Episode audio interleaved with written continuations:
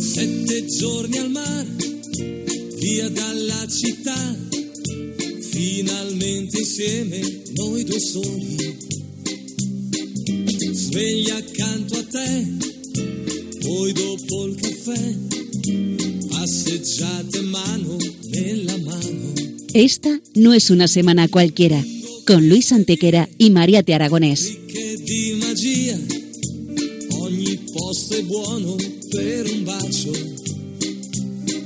Hola a todos, bienvenidos una vez más al programa Esta no es una semana cualquiera en Radio María, con un servidor de ustedes Luis Antequera. y Mariate Aragonés.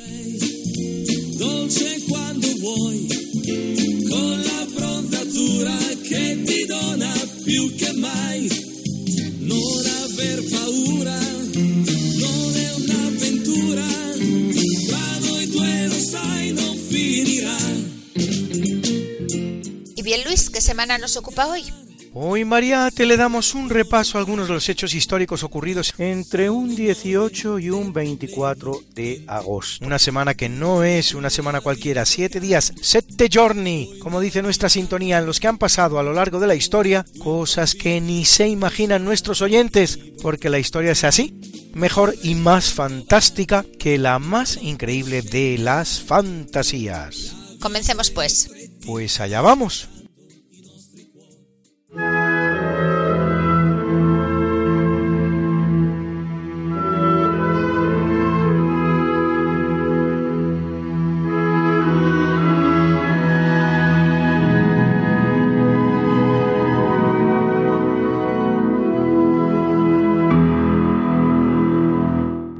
24 de agosto a las 12 de la mañana del año 79, el volcán Vesubio da los primeros avisos de erupción. Poco después estalla produciendo una explosión que alcanza los 30 kilómetros de altura.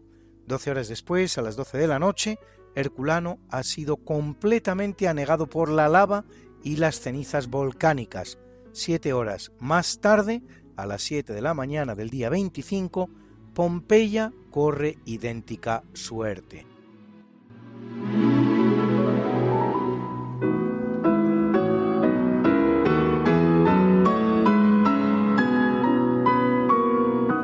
La temperatura alcanzada en Herculano es de 500 grados, la alcanzada en Pompeya es de 300, lo que tiene una consecuencia importante. En Herculano el caudal incandescente consume la carne de los cuerpos, no los huesos, en tanto que en Pompeya los envuelve, creando en torno a ellos un molde que es el que luego en el siglo XIX el arqueólogo Giuseppe Fiorelli rellena de yeso, obteniendo el millar de figuras que hoy hacen tan conocida Pompeya.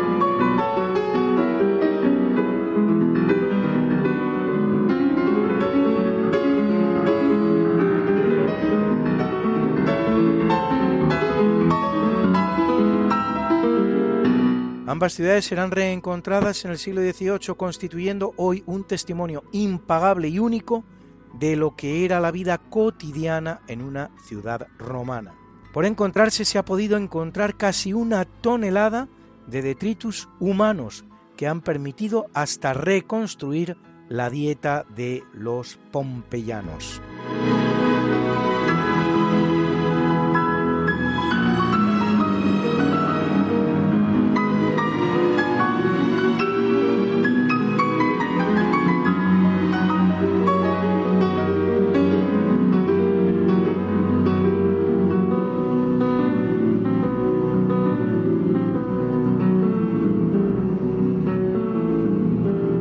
Es una semana fatídica para Roma y el Imperio Romano porque en 410 el rey de los visigodos, Alarico, conquista Roma, saquea la ciudad y secuestra a la hermana del emperador Honorio, Gala Placidia.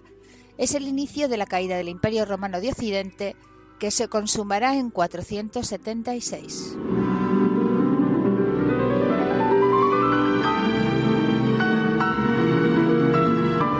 En 476, tras derrocar a Rómulo Augustulo Odoacro, jefe de los érulos provenientes de Escandinavia, es nombrado Rex Italiae por sus tropas, siendo confirmado como Dux de Italia por el emperador de Constantinopla Zenón. Tras poner su capital en Rávena, solo reinará 13 años, hasta que en 489 otro bárbaro, el ostrogodo Teodorico, lo mate y lo reemplace en el trono.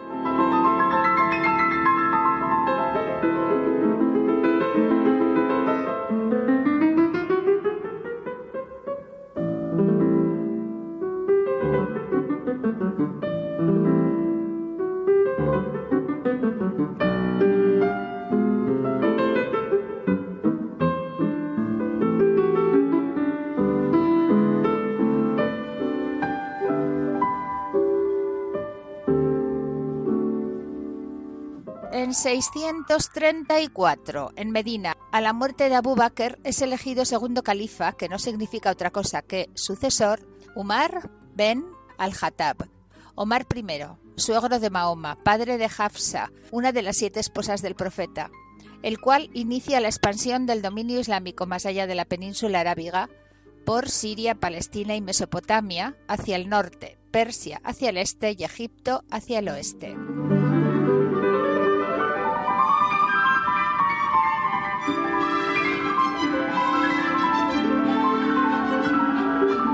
De hecho, también en semana como esta, pero de año 636 se inicia la batalla del río Yarmouk, afluente del Jordán, en Siria, en el que los árabes comandados por Khalid ben al-Walid derrotan al ejército bizantino reforzado por armenios y árabes cristianos gasánidas, que comanda el cristiano armenio Vahan. Esta victoria abre el rapidísimo avance del Islam fuera de la península arábiga, que solo 75 años después, en 711, se planta en Europa, conquistando España e incluso entrando en Francia.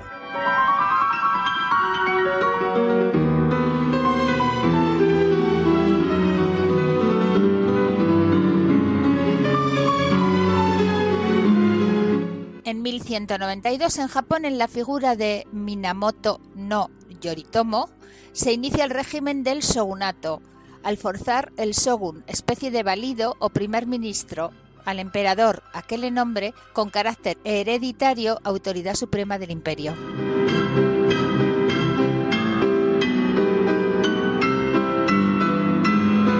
Con breves interrupciones el shogunato se va a dividir en tres periodos.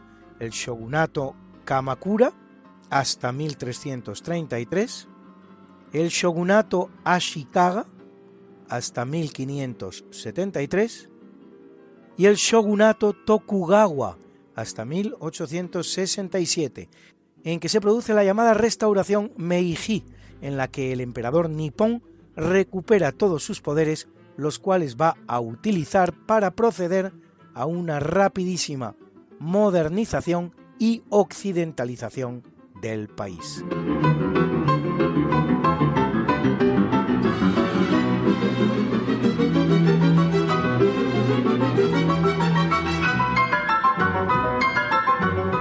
1480 desembarca en el puerto de la Isleta, en la isla de Gran Canaria, Pedro de Vera para la conquista del archipiélago canario por orden de los reyes católicos. El 29 de abril de 1483 en la fortaleza de Ansite, los aborígenes se rinden.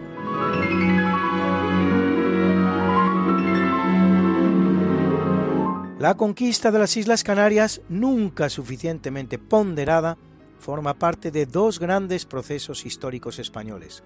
Por un lado, supone un eslabón más en la cadena que conducirá a la consumación de la unidad española, finalmente conseguida en 1580 con la incorporación de Ceuta a la unidad nacional y previa la incorporación a la misma del Reino de Navarra en 1513 de la ciudad de Melilla en 1497 y del Reino de Granada en 1492. Por otro lado, representa el inicio de la conquista del Atlántico por los españoles, una conquista que se consumará perfectamente con el descubrimiento, colonización y evangelización de América en 1492, proceso al cual, por cierto, sucederá el de la conquista del Pacífico.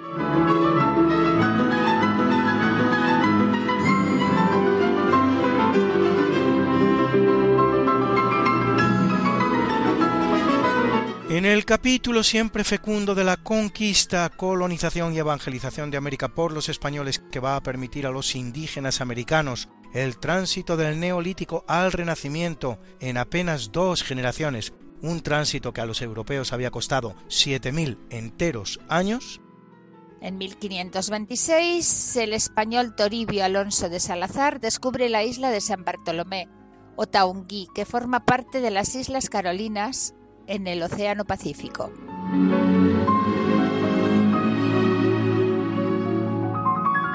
Curiosamente, en la misma fecha, pero de 1899, convertidas en su última posesión transoceánica del fabuloso imperio construido desde el siglo XV, España vende las Islas Carolinas y Marianas a Alemania por 25 millones de pesetas.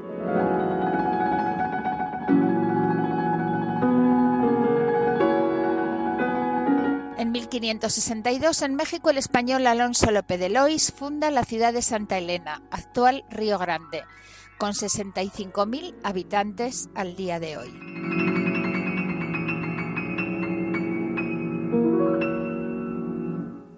En 1739, Felipe V, tras haber eliminado el virreinato de Nueva Granada en noviembre de 1723 por problemas financieros, refunda ahora, 16 años más tarde, el de Santa Fe o Granada, que comprende los mismos territorios, a saber Venezuela, Colombia y Ecuador, con 2.700.000 kilómetros cuadrados, es decir, más de cinco veces el actual territorio español haciendo posible todos ellos y muchos más tres siglos de Pax Hispana sin precedentes en la historia americana, la cual, una vez que España abandone el escenario, conocerá más de dos centenares de conflictos, tanto civiles como entre vecinos.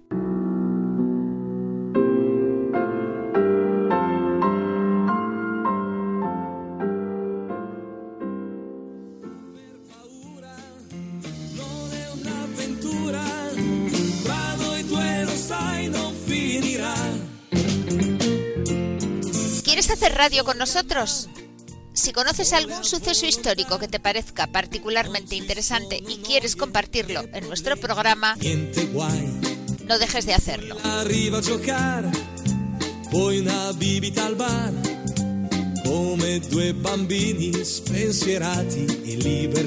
Puedes grabar un MP3 de hasta 3 minutos de duración y enviárnoslo a esta no es una semana cualquiera, así como suena, sin puntos ni espacios, arroba radiomaria.es.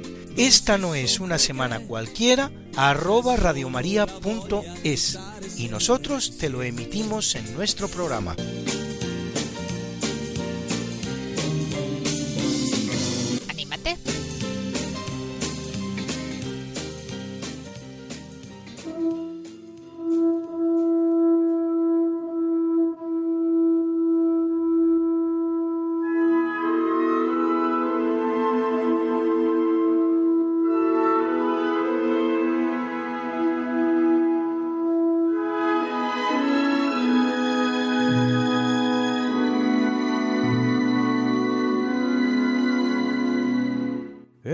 1642, en el marco de las guerras civiles inglesas, que terminarán con el establecimiento de la llamada Commonwealth of England o Mancomunidad de Inglaterra de Oliver Cromwell y el derrocamiento y ejecución del rey inglés Carlos I, se ordena el cierre de todas las salas de teatro de Londres por considerarse un espectáculo disipado y mundano. A tal grado de puritanismo llegan los nuevos gobernantes. Solo cuando en 1660 se produzca la restauración de la monarquía en la persona de Carlos II, Estuardo, las salas de teatro londinenses volverán a abrir con normalidad.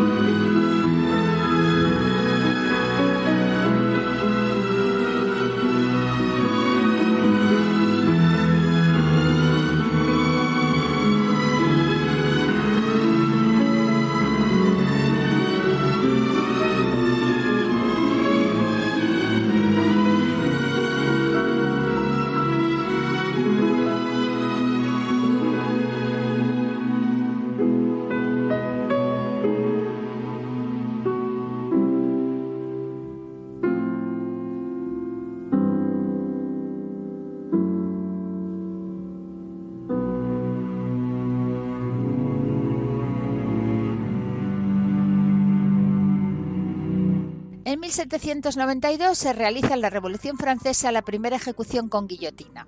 Se tiene constancia histórica de unas 17.000 víctimas del artefacto durante los apenas 10 años que dura la Revolución Francesa, entre los cuales el rey, la reina, varios miembros de la familia real, muchísimos aristócratas, científicos como Lavoisier, mujeres, a los que añadir una cifra indeterminada de ejecuciones sin archivar.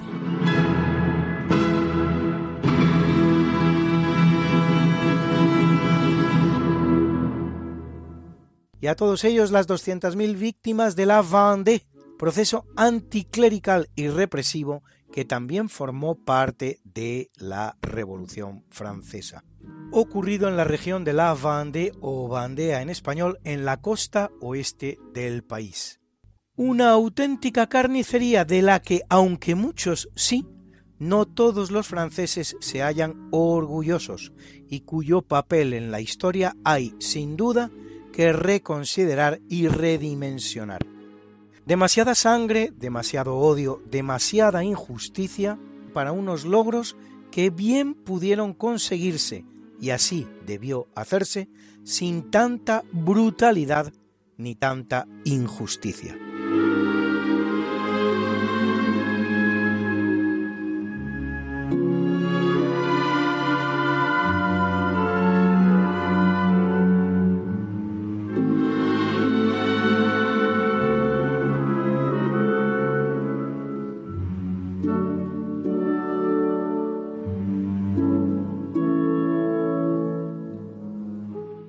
1854, la enfermera británica Florence Nightingale es enviada a prestar servicios en la guerra de Crimea, donde va a reformar completamente el hospital consiguiendo reducir la tasa de mortalidad del 40 al 2%. De vuelta a Inglaterra funda la escuela de enfermeras que lleva su nombre.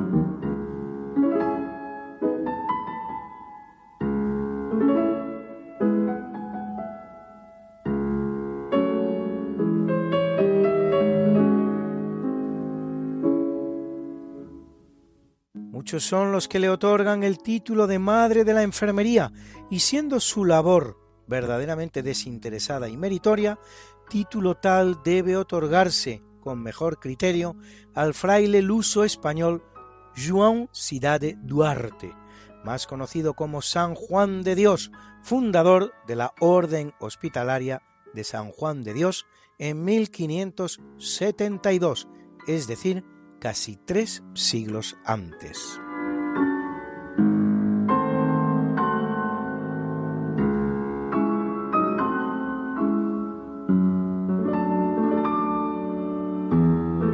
En 1911 se produce en el Museo del Louvre el robo del famoso cuadro La Mona Lisa o Gioconda, que solo se recupera dos años más tarde.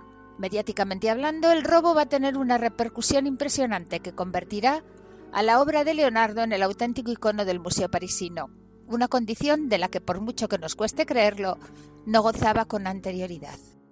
La Gioconda es una más de la escasa quincena de pinturas que nos han llegado de Leonardo. Tampoco pintó mucho más. Un gran artista que carecía, sin embargo, de la prolificidad creadora de su contemporáneo Miguel Ángel Buonarroti, el gran y verdadero genio del Renacimiento. No solo escultor, el arte que más apreciaba, sino arquitecto, pintor y hasta poeta. No tiene el gran artista ni un concepto que el mármol en sí no circunscriba en su exceso, mas sólo tal arriba la mano que obedece al intelecto.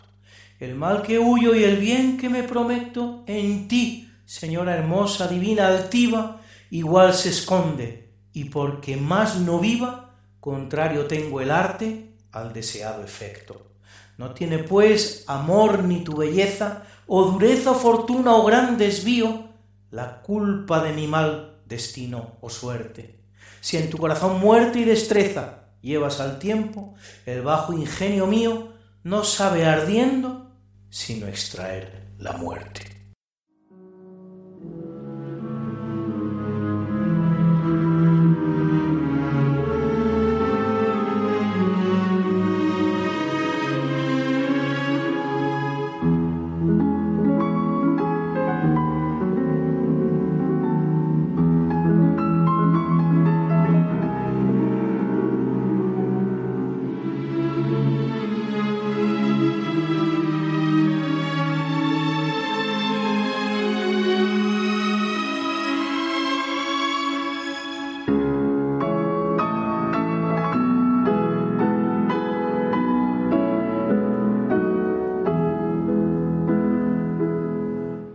Acaban de escuchar es uno de los 300 sonetos y madrigales debidos a la pluma de Miguel Ángel.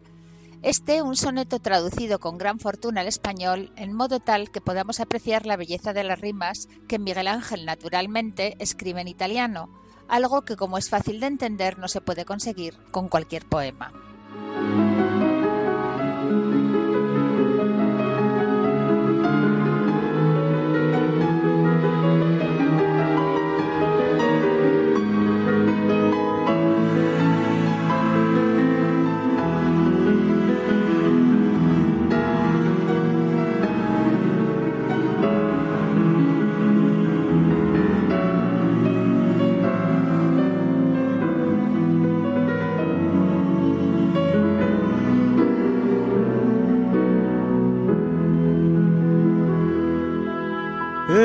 1920 se produce la decimonovena enmienda a la Constitución que otorga en Estados Unidos el voto a la mujer. Solo cuatro años después, el Estatuto Municipal de Calvo Sotelo, en plena dictadura de Primo de Rivera, otorga el sufragio a las mujeres españolas. La primera vez que la mujer española acude a votar será en el plebiscito sobre el régimen de 11 de septiembre de 1926. El anteproyecto de constitución, presentado en mayo de 1929, establecía en su artículo 58.3 el sufragio universal masculino y femenino, pero la dimisión de Primo de Rivera truncará su aprobación.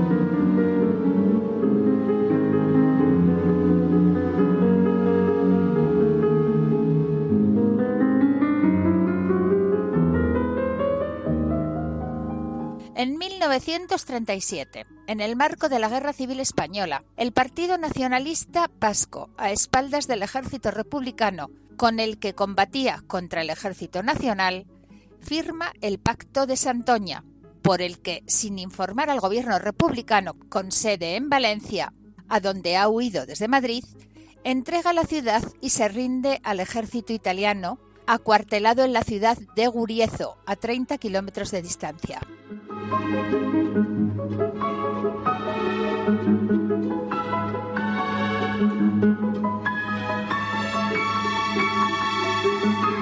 En 1945 en la Ciudad de México se constituye el autodenominado Gobierno Español Republicano en el Exilio, remedo de institución sin jurisdicción ninguna que, presidido por José Giral, se va a financiar gracias al expolio de todos los grandes patrimonios privados del país en joyas, oro y obras de arte extraídos de las cajas fuertes, monasterios y hasta museos como el de la moneda de Madrid y trasladados por los republicanos a México en el barco Vita. Un expolio que realizado los estertores de la República por el presidente del gobierno republicano Juan Negrín del Partido Socialista Obrero Español se une al de las 510 toneladas de oro enviadas a Moscú en septiembre de 1936 y procedentes del Banco de España por orden del mismo personaje, a la sazón ministro de Hacienda.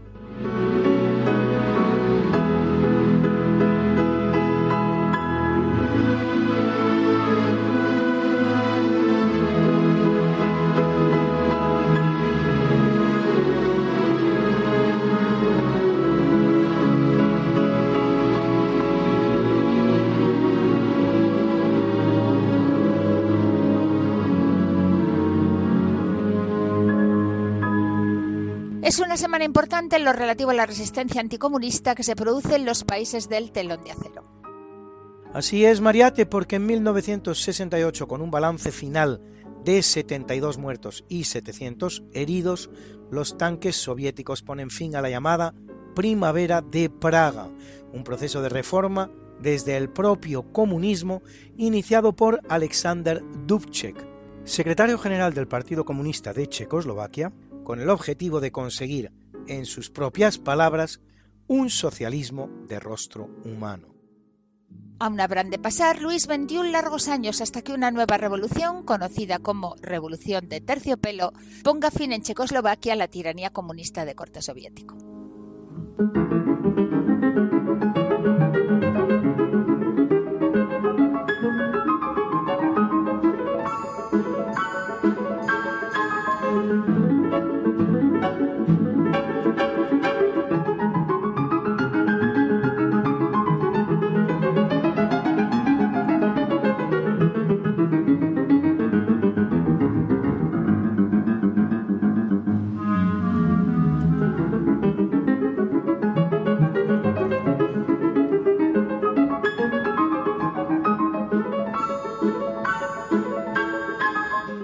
1989, el presidente polaco Wojciech Jaruzelski nombra primer ministro al militante del sindicato Solidaridad, Tadeusz Mazowiecki.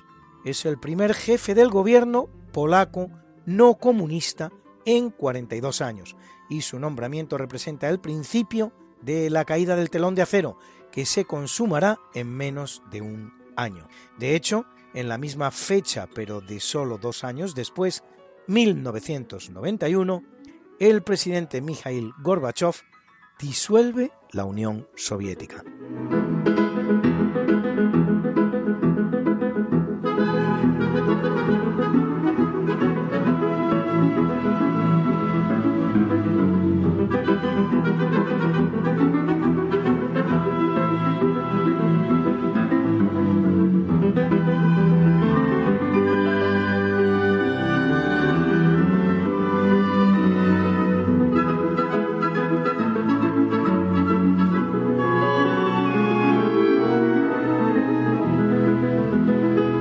En 1991, mientras Letonia se independiza de la URSS, en Moscú se produce un golpe de Estado contra Mikhail Gorbachev.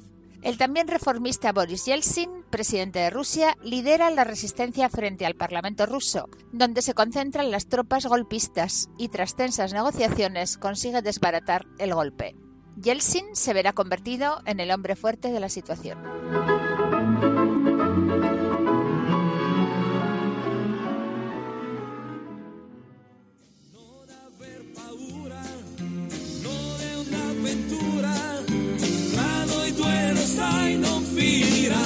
Esta no es Una semana cualquiera.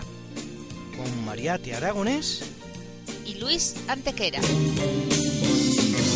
la historia como es. Y no como nos gustaría que fuera.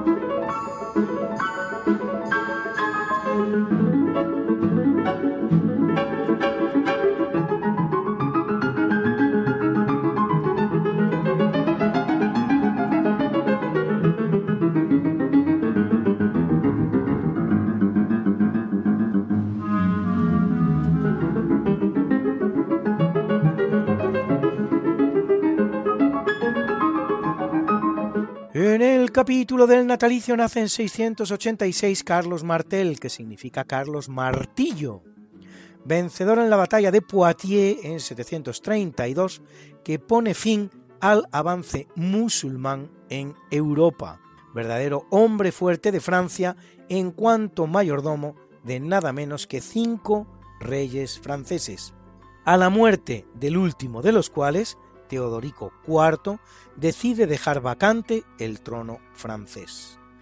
Carlos es padre de Pipino el Breve, así llamado por su tamaño, quien con la anuencia del Papa Zacarías depone al último rey merovingio, Childerico III, y es coronado rey de Francia por el Papa Esteban II en persona.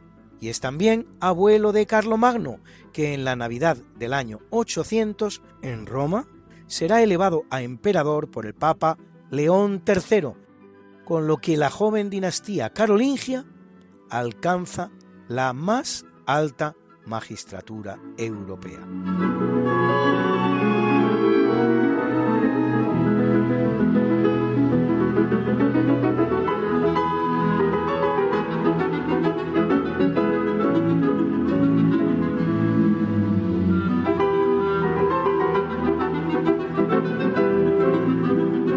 Nace en 1552 Lavinia Fontana, gran pintora italiana del primer barroco que trabaja en la corte del Papa Clemente VIII, de la que se conservan 32 obras, como un precioso autorretrato tocando la espineta, Suerte de piano o el retrato de Antonieta Gonsalvus, niña lobo que padecía la enfermedad de la hipertricosis que le llenaba el rostro de pelo.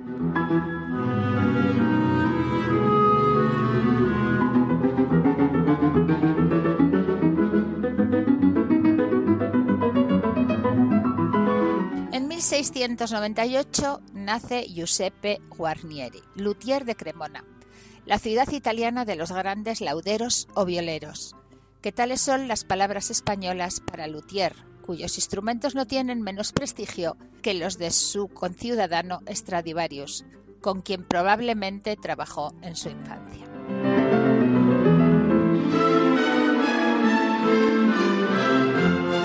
Fíjate, Mariate, lo que son las cosas, ahora que tanto hablamos de clima y de cambio climático. La explicación más plausible que se ha dado a la calidad de los instrumentos creados por los lauderos cremonenses del siglo XVII y XVIII es justamente un microclima particular y efímero que se habría producido precisamente en esa región y precisamente en ese espacio de tiempo. Curioso, ¿verdad? Un violín de su creación, el llamado Vieux Ton Guarneri, es el instrumento más caro vendido hasta la fecha, subastado en más de 3 millones de euros.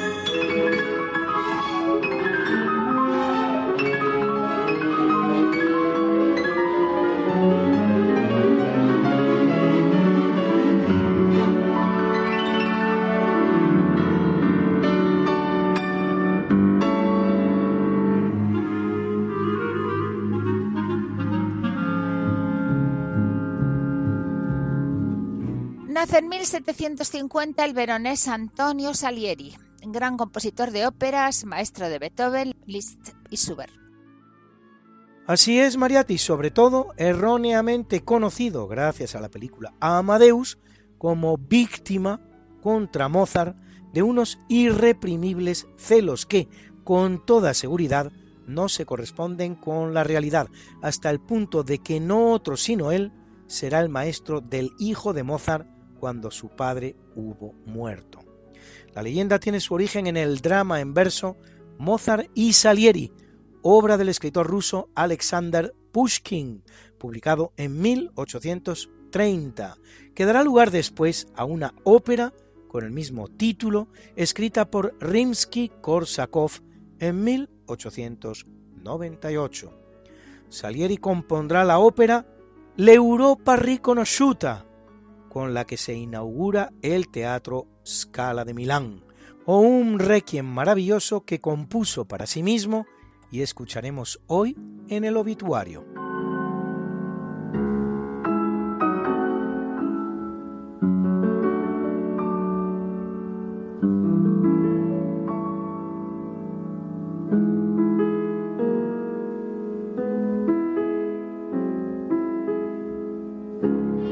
Nace en 1854 Moritz Moskowski, compositor germano-polaco, por cierto, muy vinculado a España, maestro de Joaquín Nin o Joaquín Turina, autor de obras como la ópera Boabdil, el último rey moro o El Capricho Español.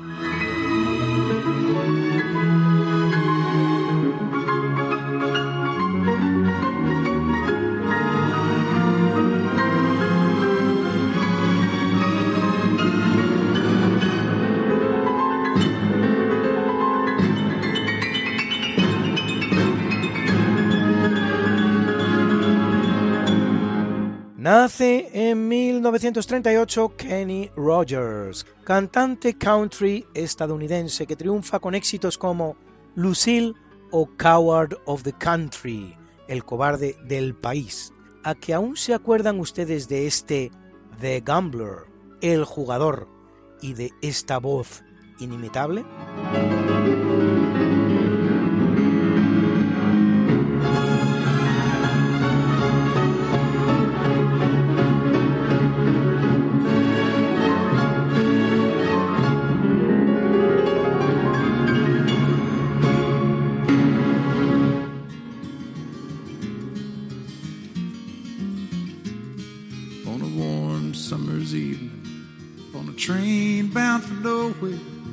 Met up with a gambler.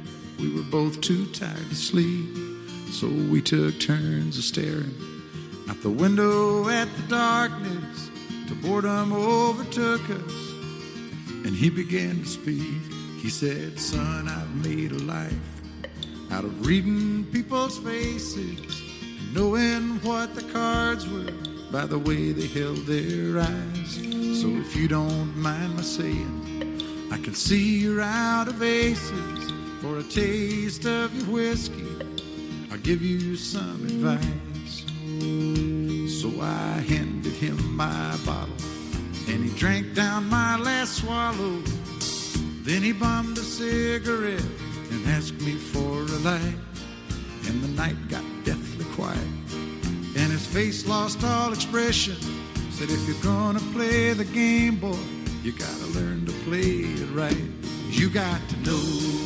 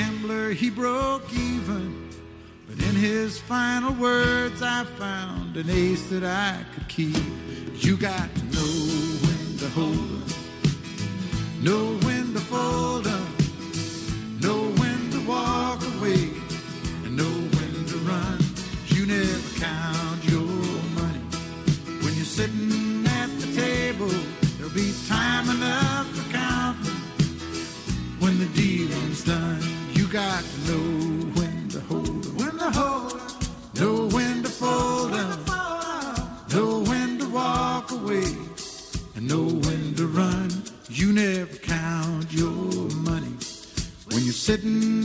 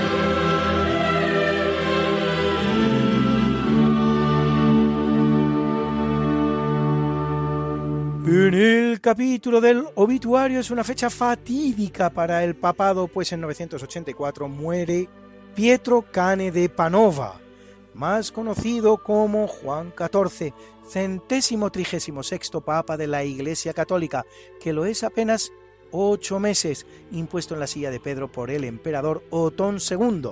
encarcelado en el Castel Sant'Angelo, en Roma, por su sucesor Bonifacio VII, el cual Bonifacio VII nutrirá la lista de los papas durante mucho tiempo, aunque hoy se lo considere antipapa.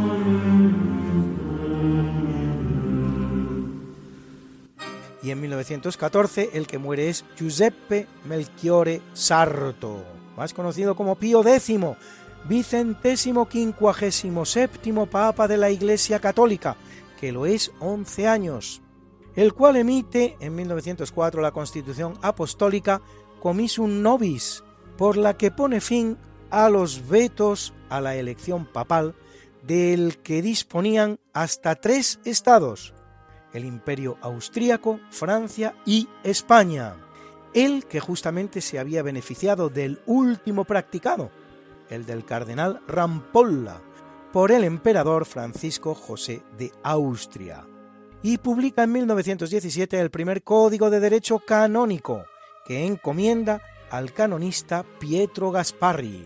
Será canonizado en 1954 por Pío XII.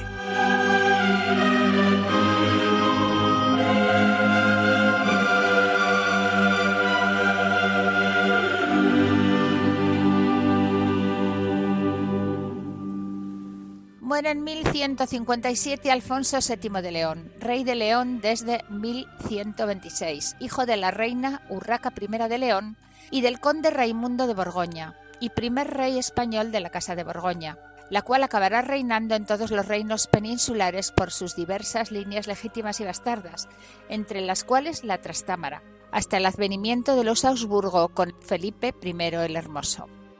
Alfonso VII recibirá el singular título que no va a recibir en adelante ningún otro rey español de Imperator Totius Hispaniae, emperador de toda España, cosa que hace en la Catedral de León, donde recibe el homenaje, entre otros, de su cuñado Ramón Berenguer IV, conde de Barcelona a la sazón.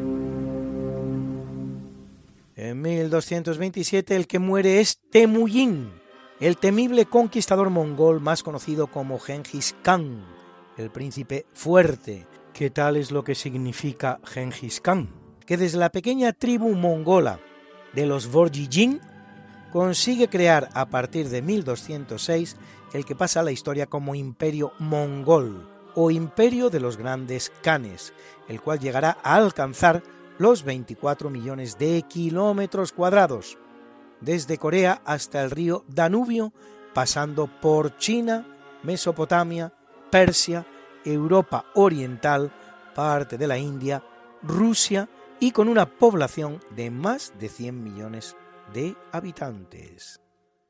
A Genghis le sucederá su hijo Ogodei y a este sus tres hijos, Monke, Ulagu y Kublai Kublai conseguirá implantar en China la dinastía Yuan, que pervivirá hasta 1368, lo que permite afirmar que el poderío mongol dura algo más de siglo y medio, desde 1206 hasta 1368.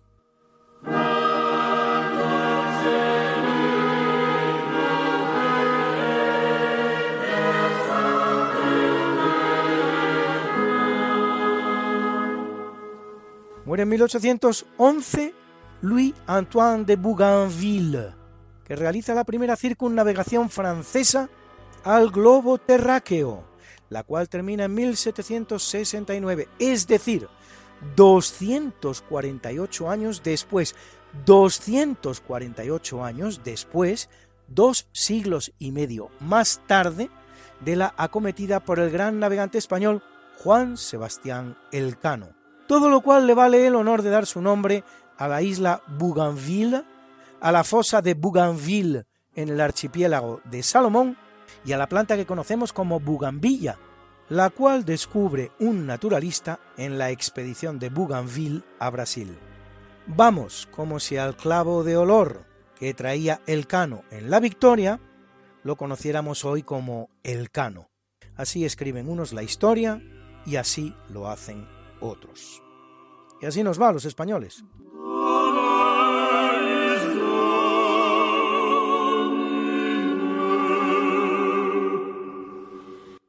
1936, el mismo día, los tres fusilados mueren el político español Melquiades Álvarez, el poeta José María Hinojosa, horriblemente mutilado en Campillos, y el heroico aviador Ruy de Alda, creador de la Compañía Española de Trabajos Fotogramétricos Aéreos, héroe del Plus Ultra, con el que cruzó el Océano Atlántico Sur en compañía de Ramón Franco.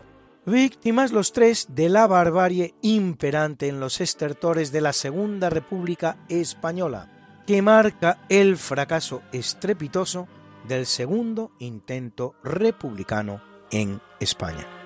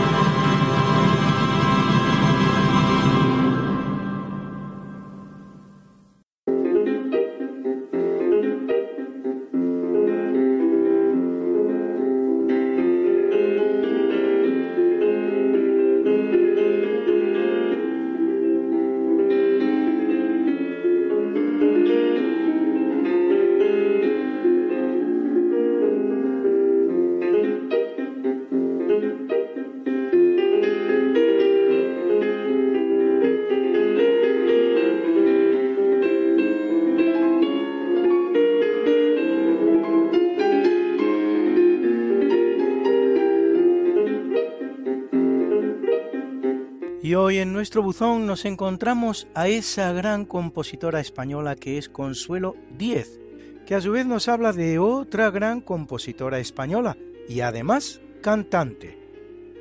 Hola, soy Consuelo Díez y hoy quería hablarles de una compositora de la que se está celebrando este año el 200 aniversario de su nacimiento. Probablemente no conocen ni el nombre, a pesar de que fue una persona muy conocida en los ambientes intelectuales de su época. Estoy hablando de Pauline García de Viardot. Ella era hija del gran Manuel García, que en su momento fue un grandísimo cantante reconocido en toda Europa y además profesor, en fin, que viajó por muchísimos países, residió en España, también residió en México y después se instaló con su familia en, en, Francia, en París. Y los primeros hijos nacieron en España, pero la última, que fue Pauline, ya nació en Francia. Pero ella nunca abdicó de su españolidad y siempre paseaba su nombre de García por el mundo, a pesar de que se casó con, con un hispanista que se apellidaba Viardot y muchos la conocen por Pauline Viardot pero en realidad, como dice el musicólogo Tomás Garrido, deberíamos de llamarla Pauline García de Viardot, que además es el nombre que ella usaba.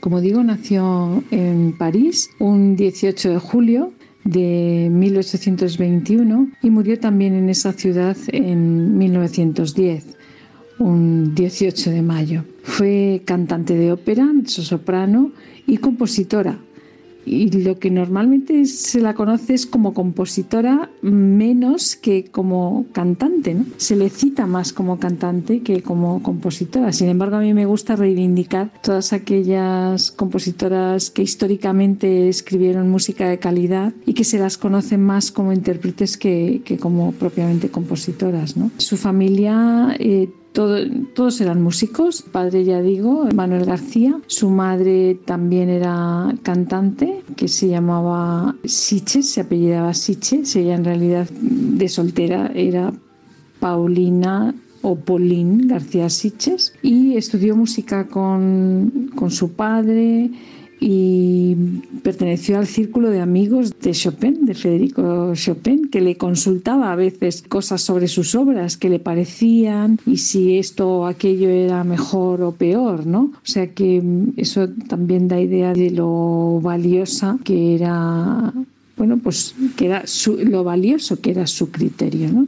Tenía una técnica muy fina y una capacidad para la ópera impresionante. Ella consagró por ejemplo, el papel de Fides de la obra La Prophète de Meyerbeer y desarrolló un método de enseñanza, compuso canciones, compuso operetas, en fin, fue tuvo una vida muy prolífica. Y bueno, pues eh, me gustaría reseñar esto en este año que se celebran los 200 años de su nacimiento, el nacimiento de Pauline García de Viardot.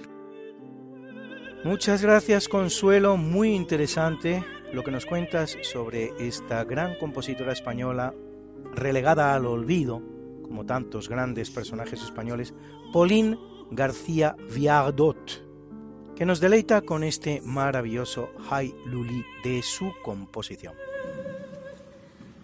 Ooh.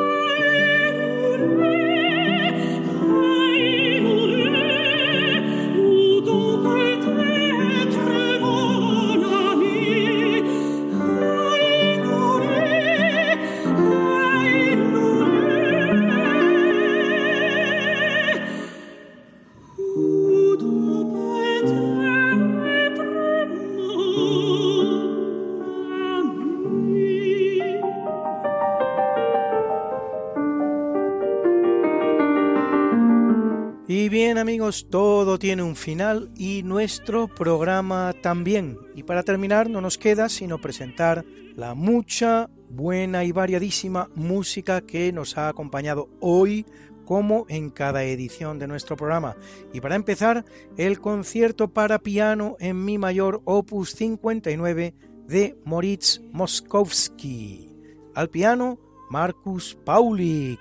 Era la Orquesta Sinfónica de la Radio Nacional Polaca que dirigía Anthony Witt.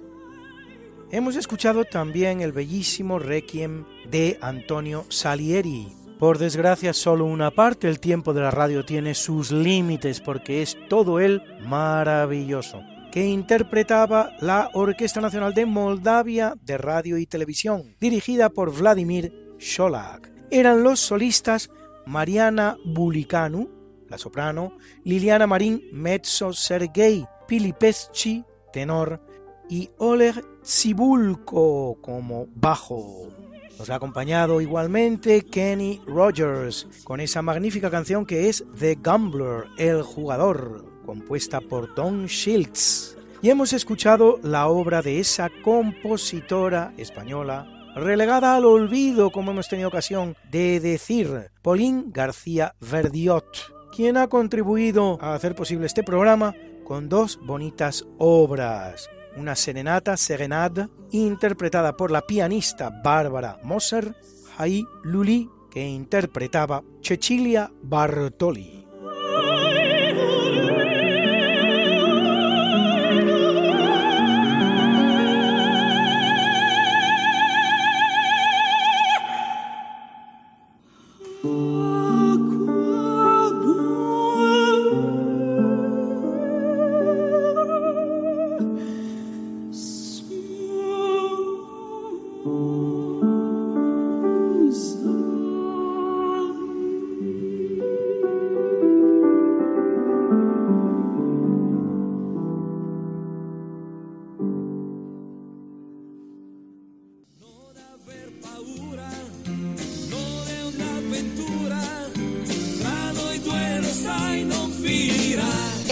Es una semana cualquiera, a que teníamos razón.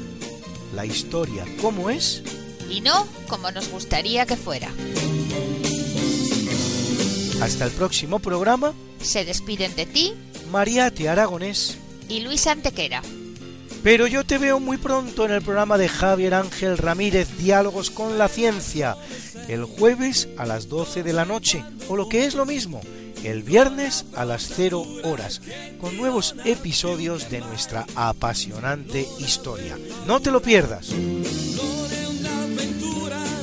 Les hemos ofrecido en Radio María Esta no es una semana cualquiera, con Luis Antequera y María Te Aragonés.